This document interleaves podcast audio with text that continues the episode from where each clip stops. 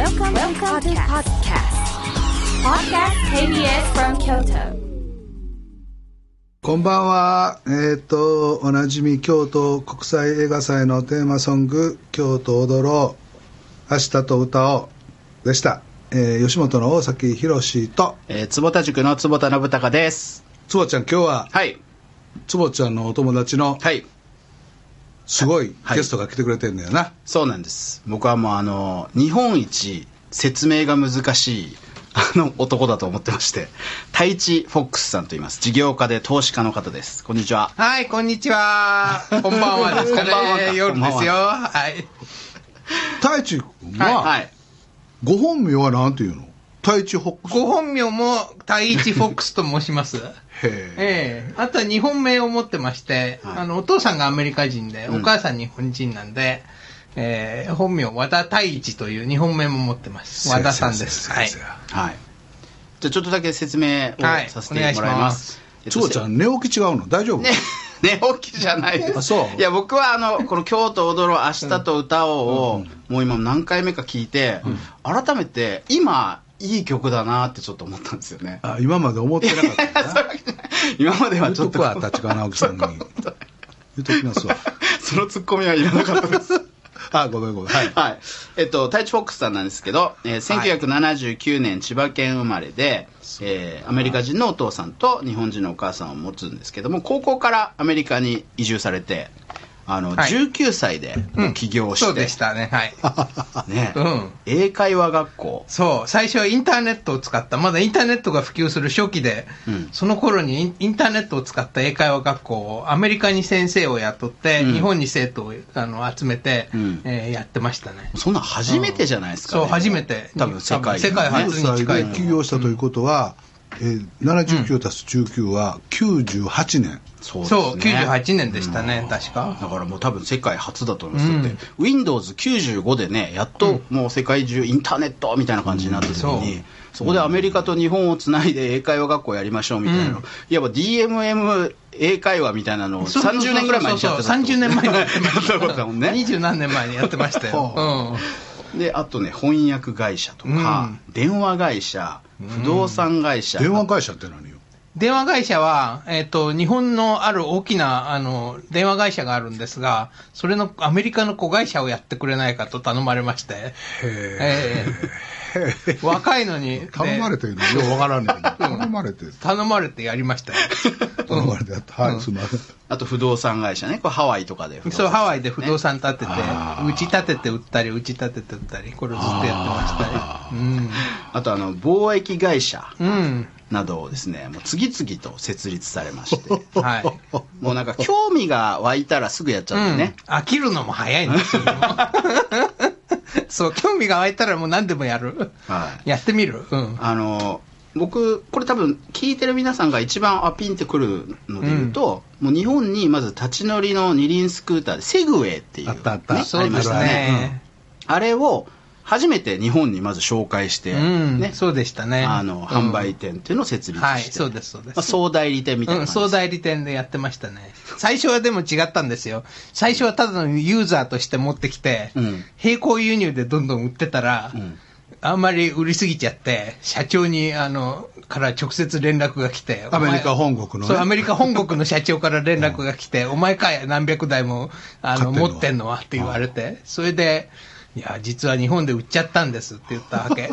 そしたら、実はうちのセグウェイ問題があって、全部リコールするって言われて、で、ソフトのリコールがあって、全部アメリカへ送り返さなきゃいけないって言われたんですけど、それじゃあすごいお金かかるからうん、一、人ちょっとエンジニアを呼んでくれないかって言わ言ってあ、そしたらエンジニアを一人、二日間だけ呼んでくれて、うん。で、全部ソフトウェアのアップグレードをやりまして、はそれで、あの、それが認められて、じゃあ売ってもいいよということになって。うんこれすごい話だよね、冷静に考えたらね。そうでしたね。そんなこともありましたね。う んあとあの、ロシアに渡った時に、あまりの大自然に触れたことで、人生、お金が全てではないということを知ったと。いやね、ロシアってすごい国だなと思って、あの時ちょうど2000年で、今からそれこそ21年前ですよ。うんで、出会い系サイトで会った女の子と、あの、いや、それいる？え今の。えいらない。今の形容者いる？えいりますよね。だって、だだって突然どっかからう、ね、湧いてきたらおかしいじゃない女の子が。えそれな、な、な、な、な、どこの国の人ですか？あの、ロシア人の、ロシア人と会ったんですよね。ロシア人ロシアに、ロシアにも出会い系サイトあるんだ。そうそうそうそうそう、国際出会い系サイトで会いまして、その、で、毎日メールでやり取りしたわけ。4ヶ月ぐらいやってたかな、メールで。で、いやーそろそろ会いに行こうかと思って、可愛い子だったから、写真上は。で、会いに行ったんですよ。で、モスクワまで行って、で、彼女は、ソ連の時代には地図に載ってないクルガンっていう都市があったんですけど、あるんですけど、はいそこ出身で、うん今モスクワに来るのも初めてだってわけ。おで、モスクワで会って、会ったはいいけど、まあ言葉が通じない、全く。僕もロシア語ちょっとは習ってたけど、うん。全くできなくて、うん。で、今まではそのインターネットの翻訳サイトを使って、コミュニケートしてたから、うんね、初めてロシア語に触れたわけ。そこで全く分かんなくて、で、まあ、ホテルへ二人で行ったはいいけども、全く通じないから、うんこれはまちょっと待って、ホテルで二二人行ったんだけど、うん。うんうん。それモスクワのね。そう、モスクワのホテル行ったけど、うん。話が全く通じないから、うん。じゃあどうしようと思って、うん。で、当時はそんなインターネットのスマホなんかないから、はいはいはい。ね、20年前だから、うん。で、しょうがないから、近くのデパートに、うん。あの、電子辞書を買いに行ったの。それが二人で行った最初のあれで、うん。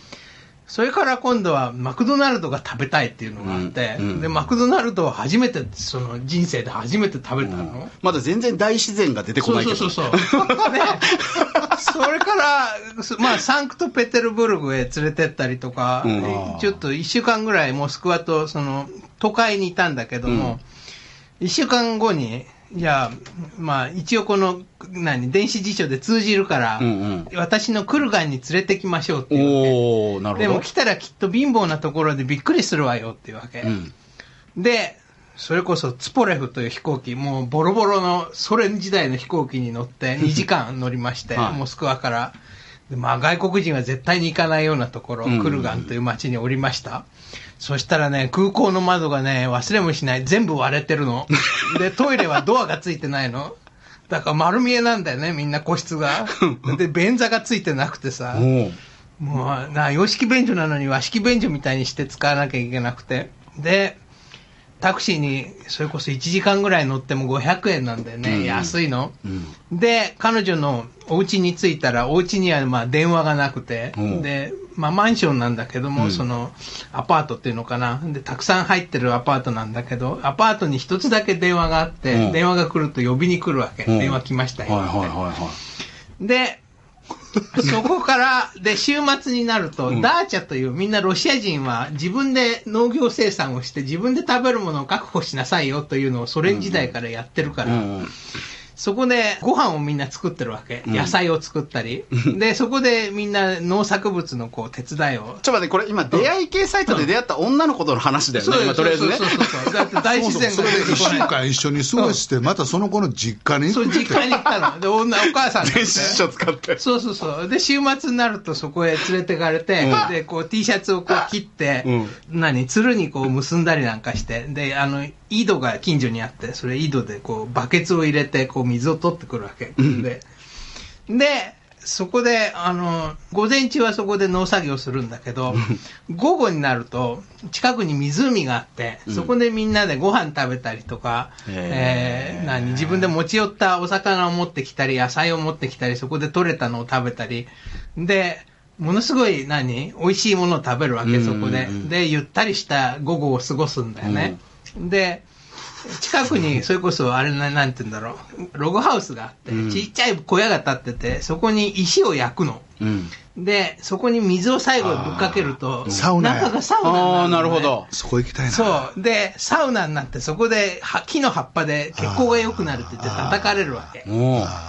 で、ね、で、そこですごくいい思いをしたんだよね。うんその、可愛い子と、その 一日、その、そんな日曜日を過ごして。うんで、そこでふと思ったわけ。うん。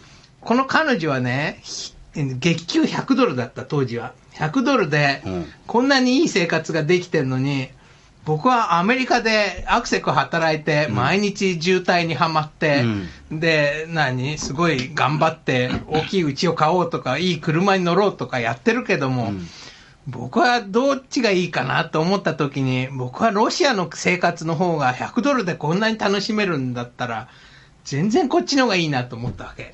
で、そこでもう価値観がガラッと変わって、もうアメリカ帰っても、まあ別にそんなにいい家いらないかなと思い始めて、それから、なんだろう、もっと大事なものをこう探すようになったというか、別になくてもいいやっていう、もうそそこがそその抜けた。ほんでその彼女とは、ん。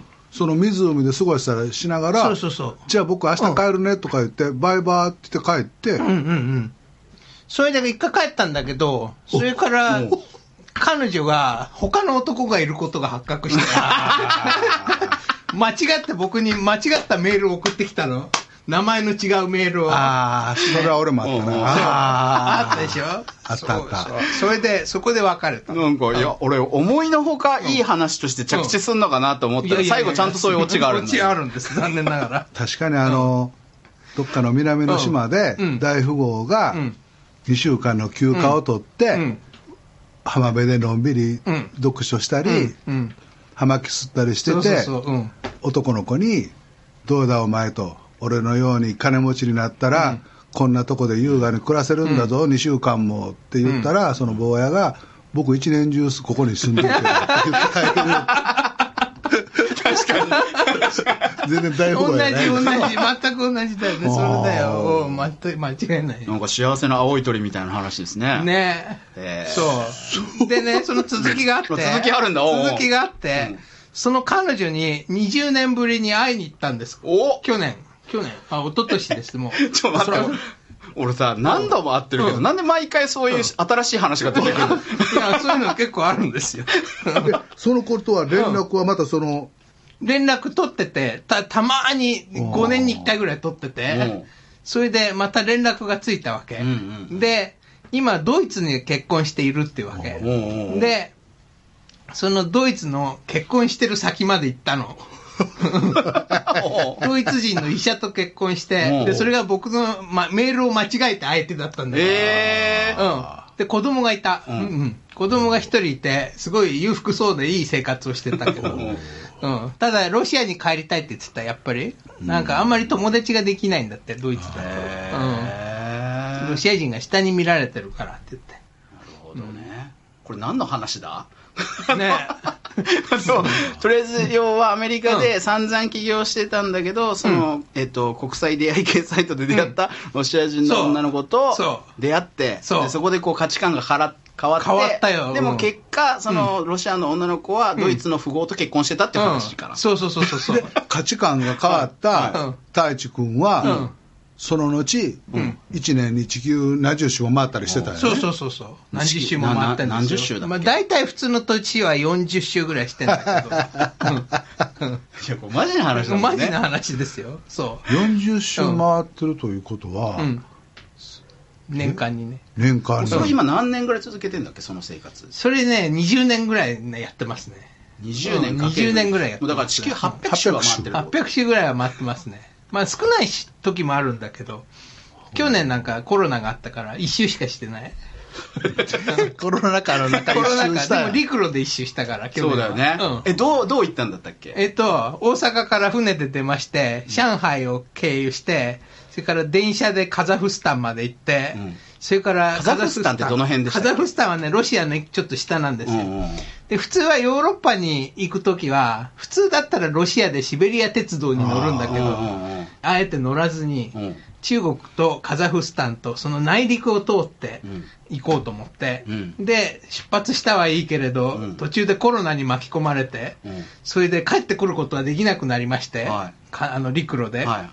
で、そのまま進もうと思って、で、陸路でヨーロッパへ行きまして、はいでそこから貨物船でっかい7000個コンテナが乗ってる貨物船に乗って、うん。で、アメリカのニューヨークへ渡りました。はで、ニューヨークから今度何キャンピングカーの大きいのを借りて、うで、アメリカを渡ってる途中にロックダウンに遭いまして、はいはいはいはい2ヶ月足止めにこう食らってい。、どこで？えーコロラド州で、うん。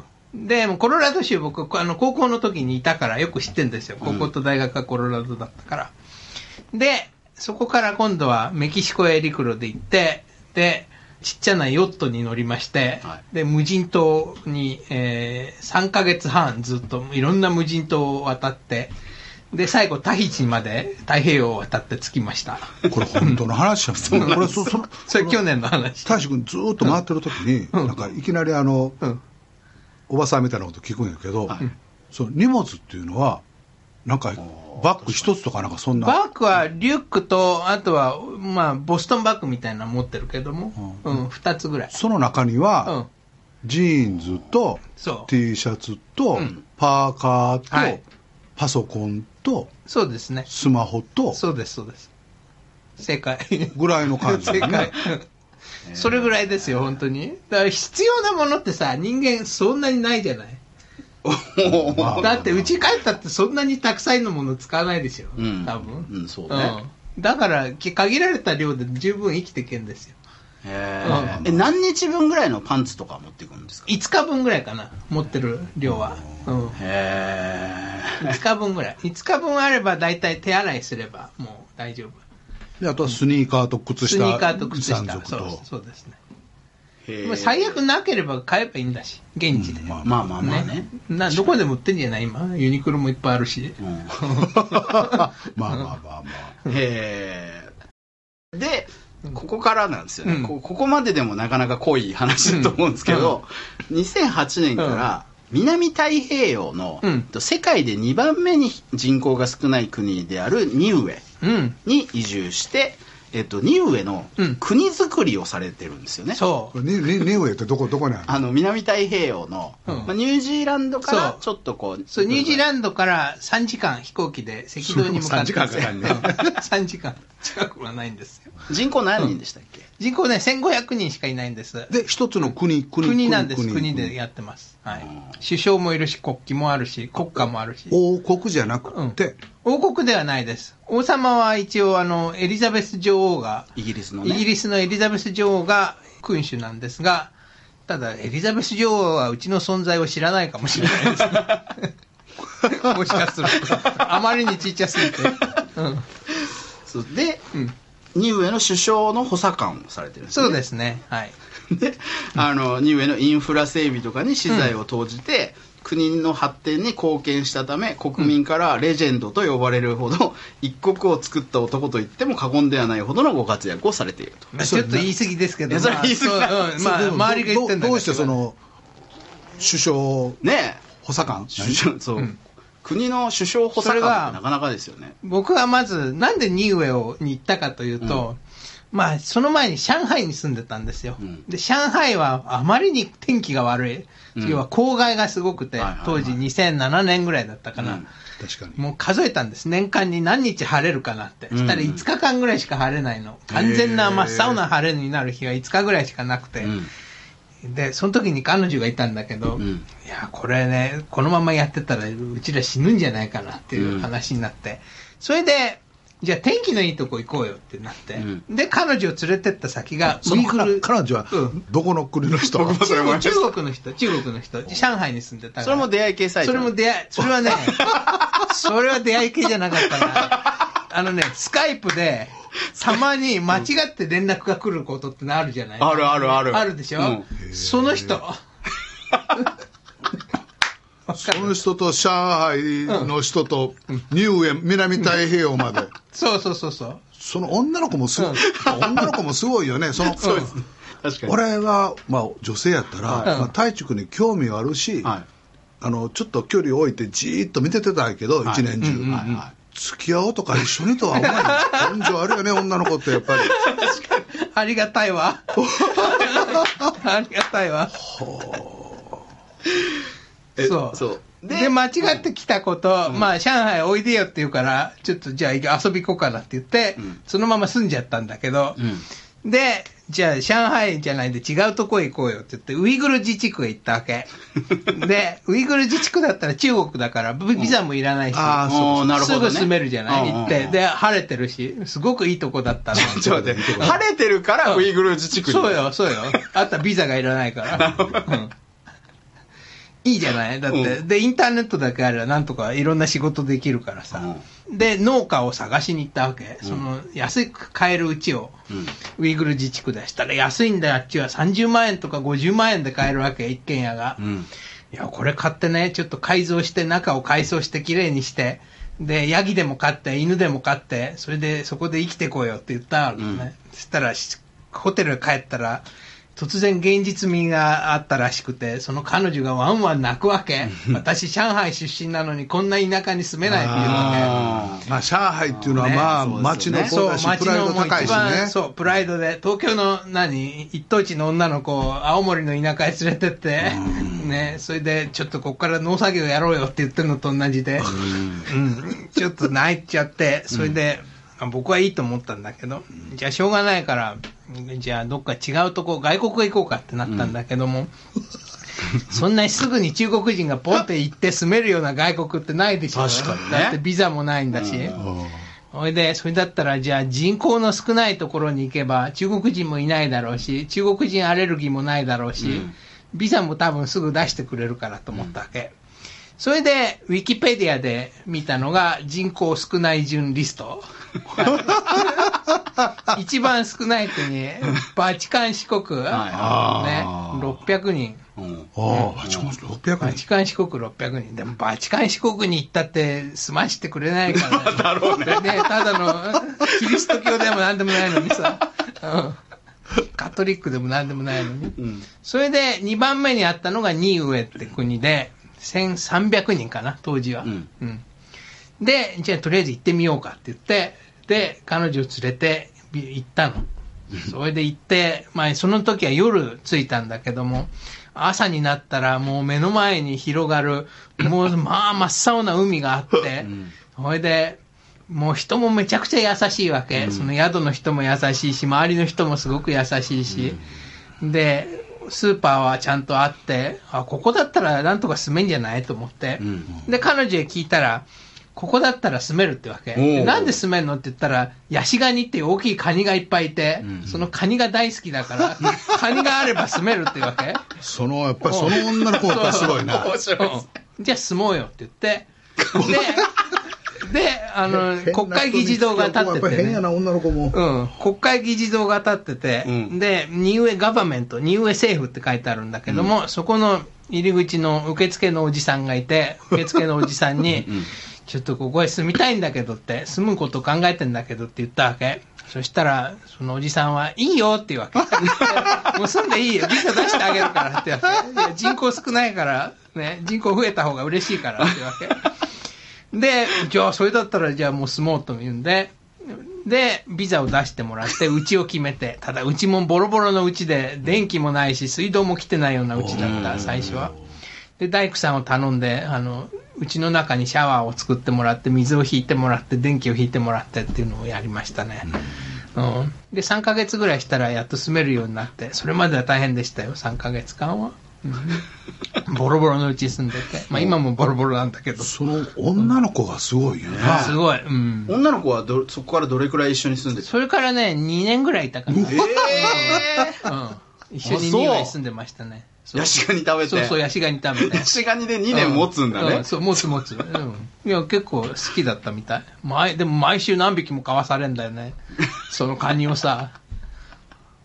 毎週まあ中国は上海があるからね。そうなるほどだからカニ好きなんだよね。確かにうん、文化なのかもしれないけど。その女の子もまた大、で、うんまあまあ、シュートみたいなこと言うけど、その女の子は、シュート、シュートさんありがとう2ございます。年間上海離れて2年間以上、そのご両親の連絡とか、おーでね、あのね、ネットがあったから、なんとか繋がったんだけども、うんただネットも遅くて、で、携帯電話も飛んでないような国だったんで、うん。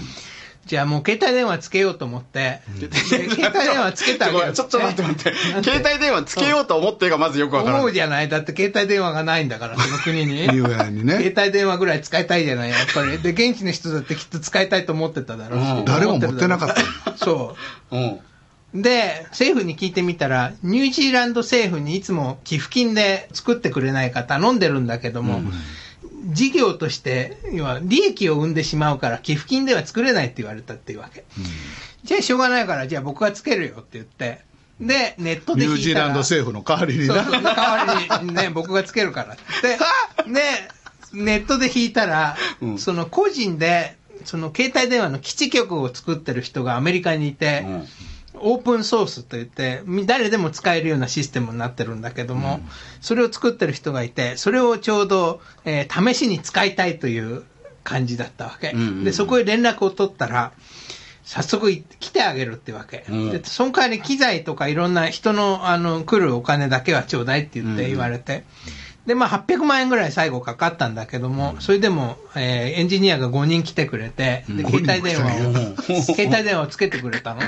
その国のタワー、タワーで作って。基地局を作りに来てくれて、そう、そう。つけてくれたの。うん。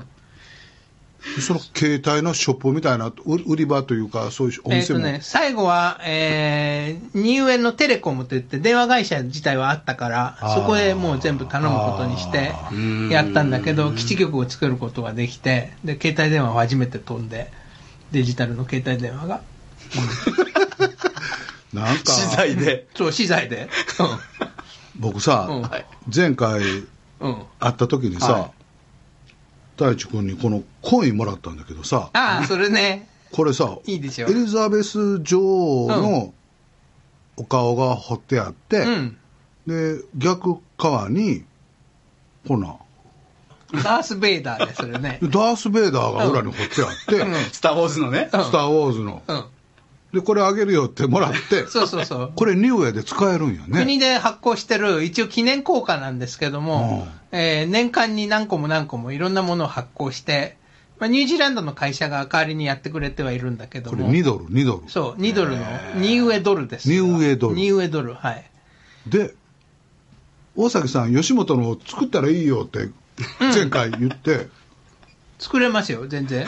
うん あの、吉若い作りましょう吉本はあの来年110周年やから、あ、ちょっと岡本社長に言ってニコニコマークの。えー、嬉しいな、そねれは。それ楽しいな。お金かかる？そんなかかれへんよ、ね。そんなかからないです、全然。うん。で本当の法定通貨法定通貨です、ちゃんとした。ほら。ミッキーマウスなんかも出してるし、ライセンスをちゃんと、きちんきちんとライセンスを取ってやってるんで、はい。で、国のやっぱり収入になるんで、助かります。あダース・ベイダーもまさかなんか法定通貨になるとは思ってないうん。ですよね。思ってないよね。うん。ありがたいよ、でもね。すごいなその、いわゆるニウエにうん。エンターテインメントって、まあもちろん自然があって、んあの、食事があって、伝統のなんか踊りみたいなのもあるかもしれない。はいありますエンターテインメントってな、どんなことがエンターテインメントは、まあ、国自体がかなり大きいので、その、見る観光のスポットは結構あるんですよ。隆起サンゴですごく大きい島なんで、えー洞窟があったりとか、海がすごく綺麗だったりとか、そういうところはあるんですが、まあ、あとはポリネシアの、やっぱりダンスよね。ダンスですね。うん。やっぱり。コメディアンはいないの、コメディアン。コメディアンはね、うちテレビが1チャンネルしかないんで、あの、リモコンあってもオンオフしかできないような国なんで。うんそう。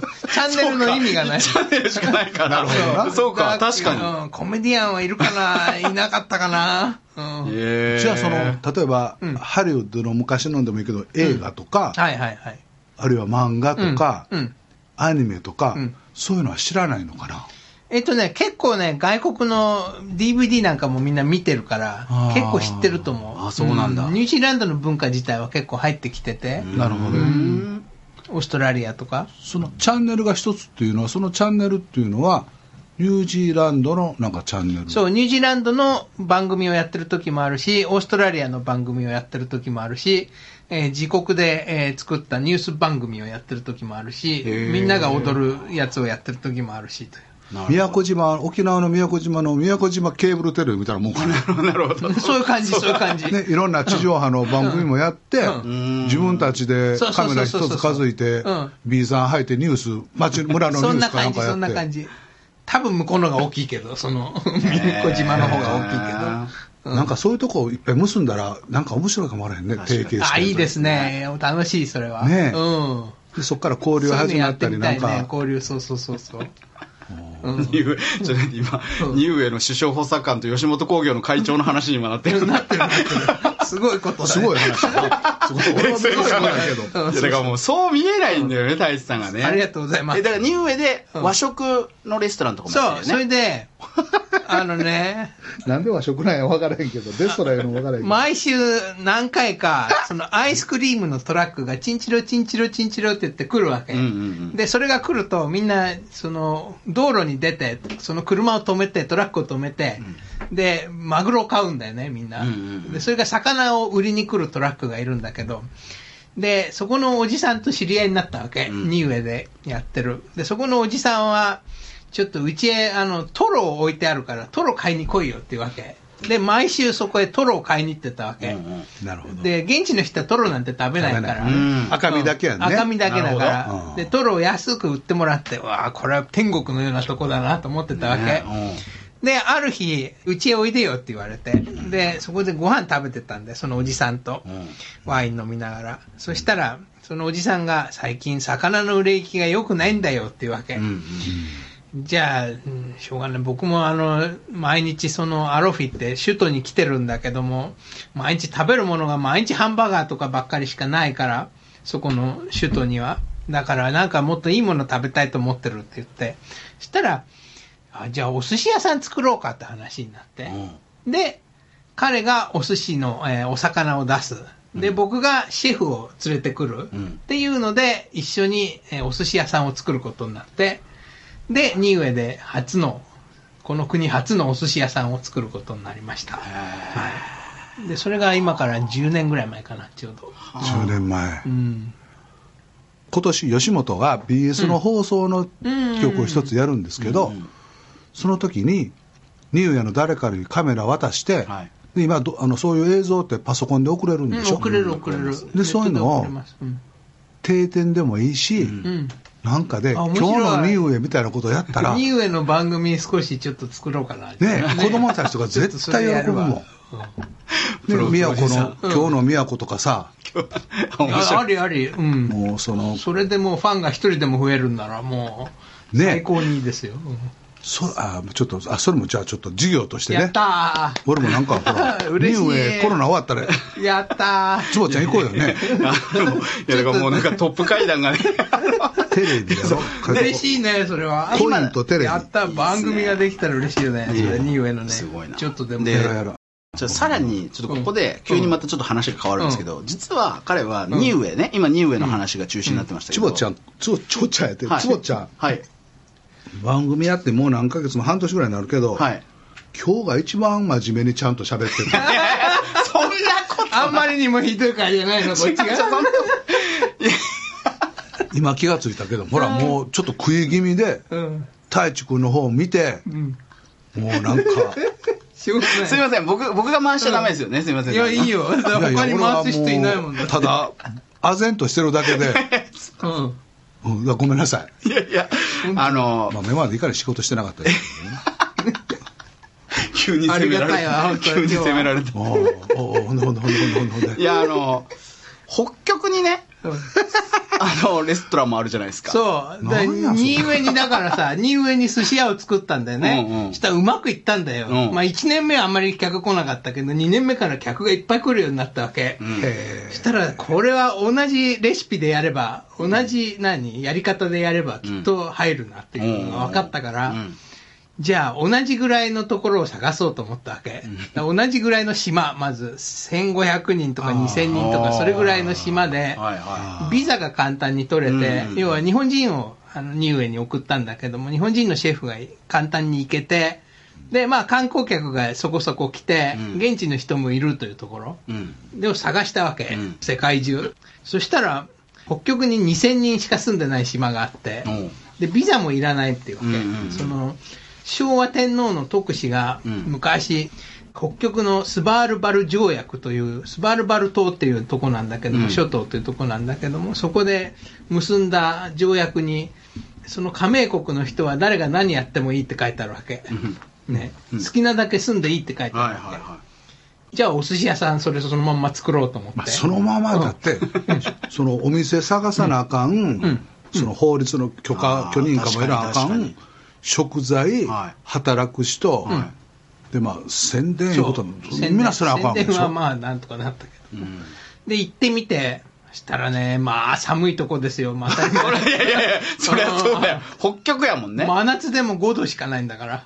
へえで、5度になるとみんな T シャツで着て出てきて、いや、今日あったかいねって言って出てくるの？でも5度しかないんだけど。その、酢飯っていうかご飯とかどなどうなご飯はイギリスの業者が、えー 送ってくれて、半年に1回。半年にうん、で例えば冬に、冬にね、送ると高いんですよ。砕氷船を使わなきゃいけないから。あだから夏のうちに冬の分を全部送っとかなきゃいけないわあけ。その寿司寿司飯のご飯がうんどうしてイギリスの業者を探したの？確かにどうやって探したかってことですかね。えー、ネットで探しましたね。すぐネットやんだってネットがいいじゃない。やっぱ他に探す方法ないもん。えどうやって、ネットでどうやって探すの？あの、ネットで日本食材輸入業者とか、あの、イギリスとかヨーロッパとか、ノルウェーとかで引くわけ。うん。なるほど、うん。へえそう。で、そこへ連絡したら送ってくそれれる。は全部英語で検索できるんですそれ英語で検索できます。やっぱりあの、うんラジオ聞いてるうん。年寄り以外の若い人から中高年、中年まで、やっぱり英語せないかんよね。英語大事ですね。ねうん。今このスタジオに5人いてるんやけど、うち3人は英語喋れるもんな。おー確かにビレと太一君とそうですね坪ちゃんとな。はいはい木本は、うん、俺も全然あかんけども。うん。でさらに 今度スリランカの山奥でラーメン屋さんを開業したんですよねいやー、これ大変でしたでよ。そこは、うんあの、お寿司屋さんやないねや。あのね、寿司部屋ばっかりだからラーメン屋やってみようと思って。それで、スリランカの人ってさ、カレーばっかり食べてんだよ、いつも。うんそう。朝、昼、ね晩、もうホテルで食べようが、大体カレーだよ外の食堂で食べようが、うん。カレー以外なかったもん。あそうなんですか本当に。でもみんな美味しいんやけどね。みんなカレー食べてんだよね。だからちょっとラーメンでも食わそうと思って。カレーとラーメンそうそうそうそう。で食べ、ラーメン食べはった？食べましたよ、結構。うんえっと、カレーラーメンじゃなくて。カレーラーメンじゃなくて、普通のラーメン結構、ただ最初は食べ方がわからないって言われて、うんうんお箸も使えないし。手で食べるか。うん。え、ビレースリランカでしょ？はい。ビレースリランカでラーメン食べた？食べたことないですね、それあんまりないんですよ、だから。うん。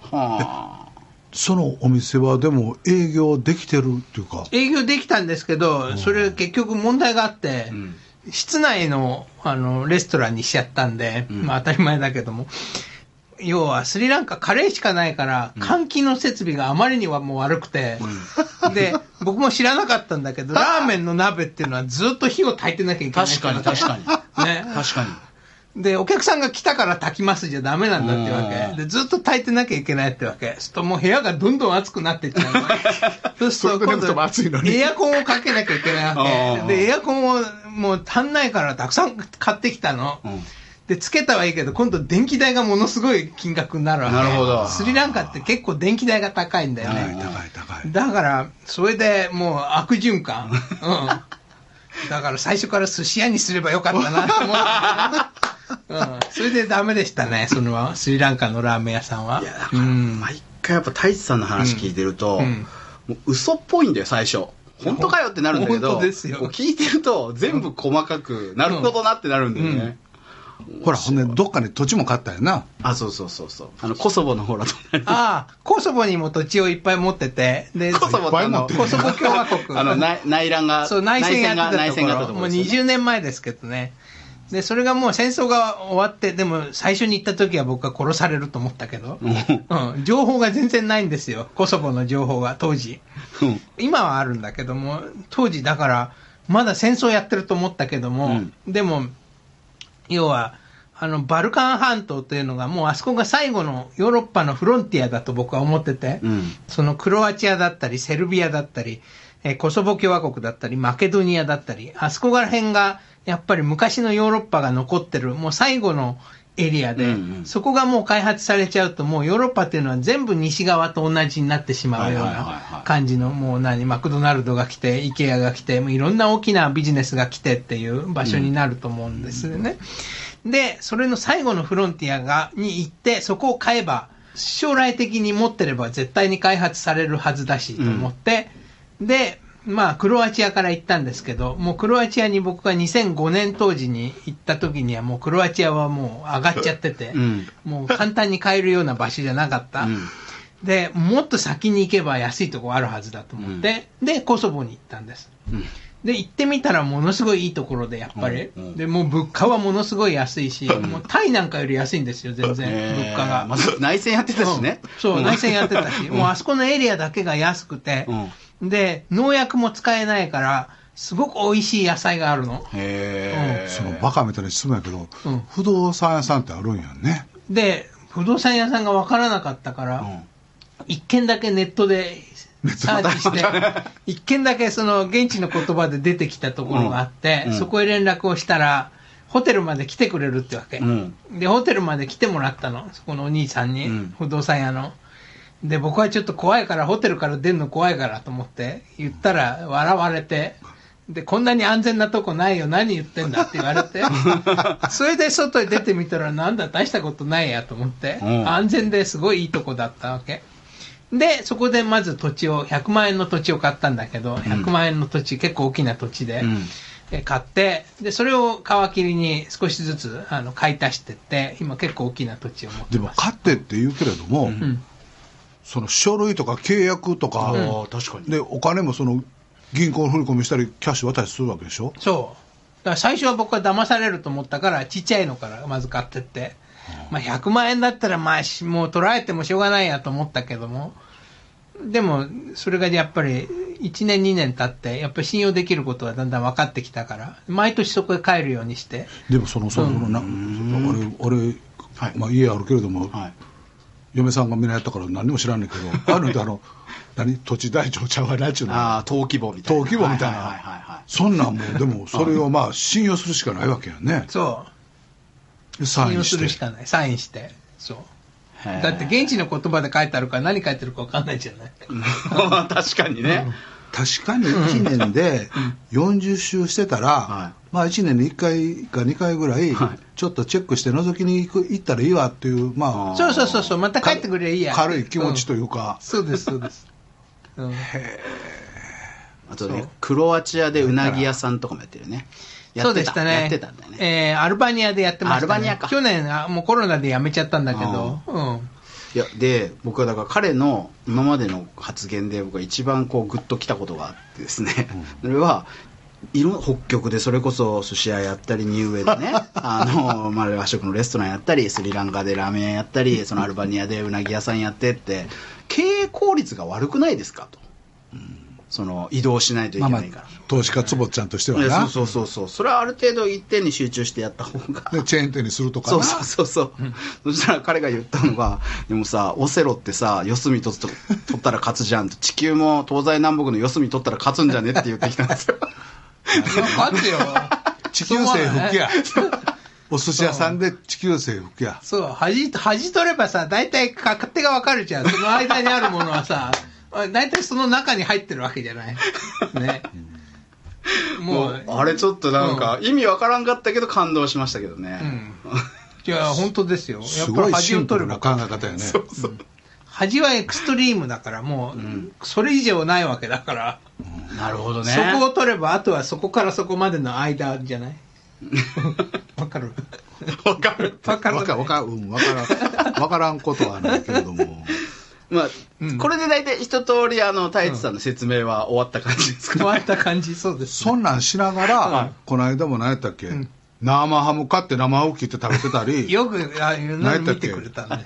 なんか、スマホカバーの、そうなんか、そうそうカバースマホよりも大きいようなカバー作ったり、はいはい。そう。その DY っていうの、はいはい。はい手作りで、そう、手作り。好きそういうの。もや,、うん。やるんやね。なんかもうそう。Google グラスみたいな。そう、今日も部品いっぱい持ってきたよ。そう。うん。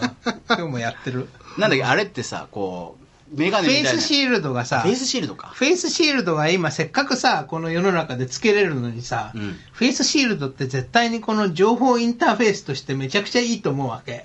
だって目の前にこう画面があってそれを見ることができるというのがやっとできるようになってるのにさ、はい。使わない手はないじゃない。うん。だからそこにこのちっちゃい画面をつけて、で、そこに、要はスマホに表示できるようなものをつければ、うんわざわざスマホを出して見なくても、いつでもここに情報が表示されるっていう状態になるから。あそれがいいと思う。ドラゴンボールのスカウターみたいなそうそうそう、スカウターみたいなもん。うん。そんなふうになっていくのかね。はいで、それを手作りしてるっていうとこポイントです。やねんな。手作り。それもなんか、家の部屋の隅っこであるもので手作りしてるみたいなんかな。そうそうそうそうそう。でちょっと足らんのはネットネットを言うて、その、なんかその、身の回りの手作りとうん。地球の四隅にとってっていう、その、大と小の兼ね合いというか、山を見て、葉っぱの裏見てみたいなのを、うん。地球40周しながら繰り返してるっていうのは、確かに。いやね、結構面白いことがあって、それこそ葉っぱで言うとさ、あの、バナナの葉っぱをタヒチで見つけたわけ。うん。僕はこれで納豆ができると思ってで、なやってみたらさ、納豆ができたの？バナナの葉っぱから。作ってたよね。うん。で、どちょ、もうちょっとさ、そこうん説明しないとさうん、バナナの、まずそのバナナの葉っぱを見てうん納豆ができると思ってっていうのがまずよくわかんないんだよ。いや、そう。納豆食べたかかったの？納豆が食べ、もうタヒチにさ、もうずっといたから、無人島にもいたしさ、うん去年は。うん。で、納豆が食べたくて、納豆ご飯が食べたいけどさ、納豆って金だからさ、うんそう簡単にタヒチに売ってないじゃない、うん。で、じゃあ他に作る方法ないかと思って。そしたら、納豆食べる。食べようと思って。それで、バナナの葉っぱを使って、納豆を作りました。大豆湯がいて、うん。別に納豆菌というかあの入れなくても葉っぱに包んで、うんあったところに置いといたら納豆うできるよねできるんですよ。それねうちの、は俺のおじいちゃんが作ってた い。そうなんですすごい。あのおじいちゃんすごい。なんかの葉っぱに納豆を、あ大豆か、うん茹でて掘りごたつの中に入れて、うん広し納豆できたとこできたとこなんか急になんか、うん。ベタな話になって申し訳ないけど、はいそんな太一君とか、うん坪ちゃんから見て、今は日本は、まあ、世界もそうなのか知らんだけど、うん。もう YouTube ばやり YouTuber ばやりでさ、テレビがだんだうん。んダメになってきて、いろんな人たち、うん。クリエイターというか表現者が、漫才師の子も、うん。YouTube やって、はいはいはい。面白い、うん。儲かる儲かる人はすごく儲かる、うん。でそのデジタルマーケティングやアフリエイトやなんやかやってなってて、これ俺全然分かってへんねんけど、うん。テレビっ子やったからこれから先どこのこの23年どないなる？うん。ああ。どう吉なるのために さすが、まあその視点を常に持ってらっしゃるんですよね。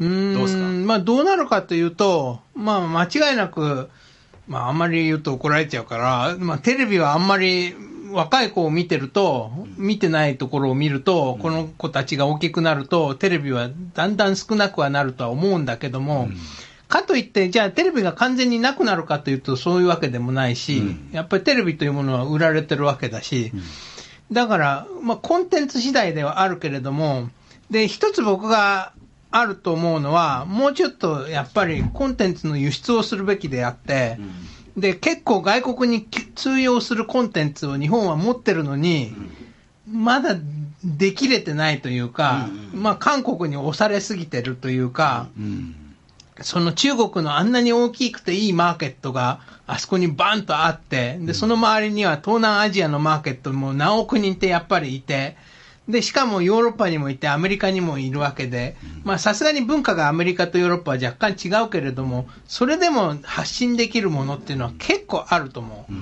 う。で、YouTube になってるということは、やっぱり今までのジェネラルないろんなものを全員をマスを相手にしてたものからやっぱり個を相手にしてる、ものすごい狭いその趣味を相手にしてるところに対して発信してるわけで、で、それの流れというのは世界中にやっぱりあるわけじゃない、同じことが世界中で起きてるわけで、同じことが起きてる以上、外国のその狭いエリアに対して発信することはできるはずで、うん。うん、だから、日本のすごいキャンプ好きのお兄さんが、アメリカのキャンプ好きのお兄さんに対して発信をするということだってできるはずだけど、まだそこまで行ってないってことは、そこにものすごいビジネスチャンスが、もう、マスでいっぱいたくさん隠れてると僕は思ってて、だからもっと、なんだろう、コアな、ファンが得られるようなところにバンバン発信していけばいいのに、まだ発信できてないなという。じゃそこがあ、コアな、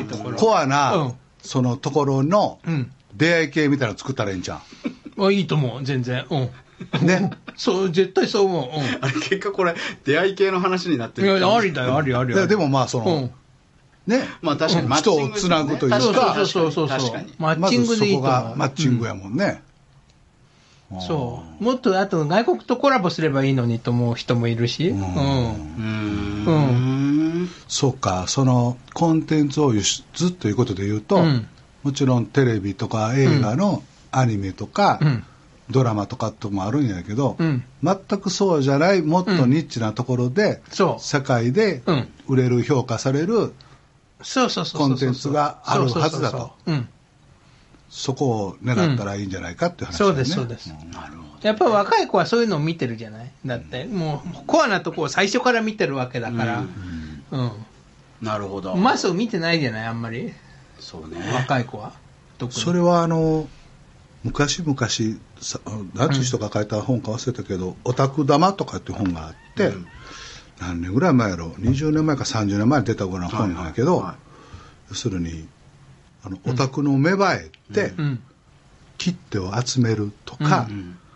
丁銀細工をする、うんはいはいはい主婦たちとか、はいもう30年ぐらい前の話なんか本やってんけど、うん時間もかかってきて、うん地球いろんな人たちがそうそうオタクかってことはないけれども、うんなるほどもっともっとオタクになってくる、うん。で違うつながり方がうん起こって、うん。そこから新しいコンテンツや、まあ、マーケットができたりする、うん。みたいなそうです、そうです、そうです。全くその通りだと思う。うん。いや僕じゃあ逆に質問していいですか、うんあのそれってでも昔からそうだったはずじゃん、そのうん。その個々人がうん。コアなものといううん。か好きなものっていうのがあって特殊だったのに、うん。なんでじゃあ逆にマスメディアってうまくいったんだろうね。それは、えーお父さんがテレビを独占したからじゃないでしょうか。チャンネル争いに勝ったからじゃないでしょうか。当時はねそう、当時は。お父さんがドリフを見るといえば、もうドリフしか見ないわけで。なるほどそれを脇から見るおおお姉ちゃんがいて、弟がいて、野球とうんかお母さんがいて、ねそうそうそうそう。なるほどだからプロ野球は流行るし。でも今はさ、もう、みんながお兄ちゃん出てこないもん、うちから、部屋から。いや面白い、うん。お兄ちゃんうちで、だって部屋で YouTube 見れんだからさ、お父さんがいくらプロ野球見ててもさ、外出てこないじゃない。確かにね、でもそれがもうリアルな現実でもあもう終わりや。もう終わりやいうことないけど。もう終わりやって。そんな締め方ある？えーっとあっという間の1時間が終わりました。本当ですね。あの来週も太一君といろんなことをお話ししようと思います、えーお別れの曲は80日間世界一周。80日間世界一周。太一ホックスは1年で いやー厳40しいよ。週やえーでもビクターヤングさん。陸路、陸路は厳しいよ。の曲を聴きながらお別れしたいと思います、えー今夜もありがとうございました。今日お送りしましたのは吉本の大崎と坪田塾の坪田信孝と太一です。ファイ ありがとうございましたさようならさよなら。